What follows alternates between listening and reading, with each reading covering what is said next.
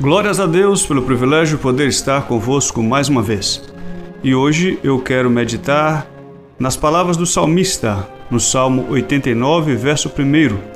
E vamos meditar sobre a importância de nós testificarmos da benignidade do Senhor e não nos esquecermos dela, mesmo quando a bonança é uma realidade na nossa vida. As benignidades do Senhor cantarei perpetuamente. Com a minha boca manifestarei a tua fidelidade de geração em geração. Assim diz o salmista, declarando ao Senhor que anunciaria, que cantaria para sempre a benignidade do Senhor. Isso fala de uma postura de gratidão, que sejamos gratos pelo que ele fez por nós, pelo que ele faz por nós e pelo que ele é em nós.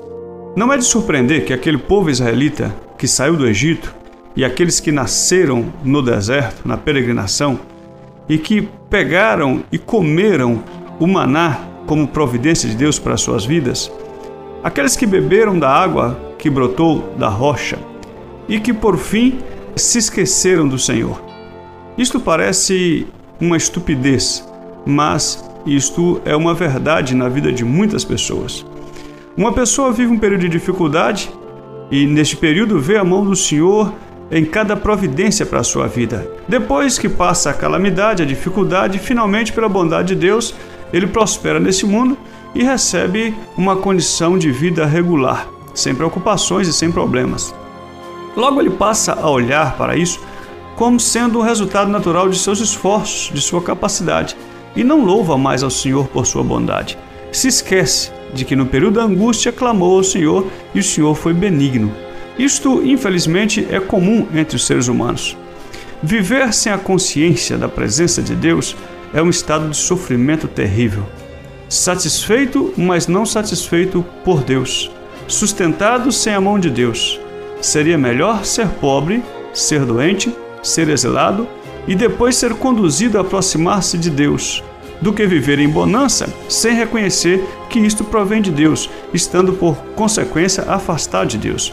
O que o Senhor espera, o que agrada ao Senhor, é que nós coloquemos suas bênçãos como sendo é, a benignidade dele para a nossa vida.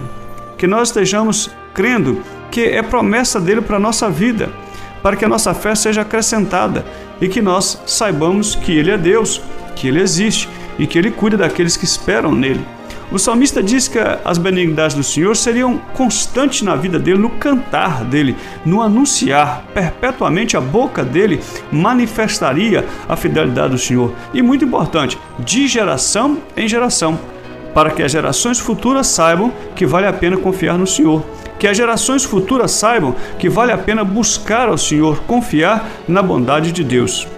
Eu não sei, querido ouvinte, o que passa na sua vida. Se você está em período de dificuldade, busque ao Senhor e saiba que Ele é fiel e que a benignidade dele dura para sempre. Se você está em um período de bonança, se você está alegrando-se por vitórias conquistadas, meu querido, se lembre que tudo isto é a benignidade do Senhor. É por Ele e para Ele que são todas as coisas. Seja grato ao Senhor. Não se esqueça de cantar perpetuamente a benignidade do Senhor e manifestar com a sua boca a fidelidade.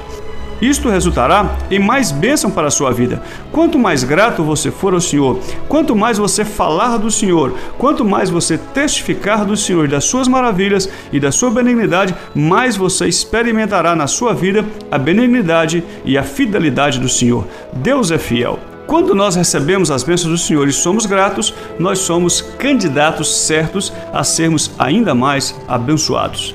Que Deus nos guarde da ingratidão. Senhor meu Deus, abençoe a cada um dos nossos ouvintes e nos ajude a entendermos que tudo que somos, tudo que temos é de Ti, vem de Ti e é por Tua bondade e misericórdia. Que não confiemos em nós mesmos, mas confiemos na Tua fidelidade. Em nome de Jesus. Amém. Quando a palavra de Deus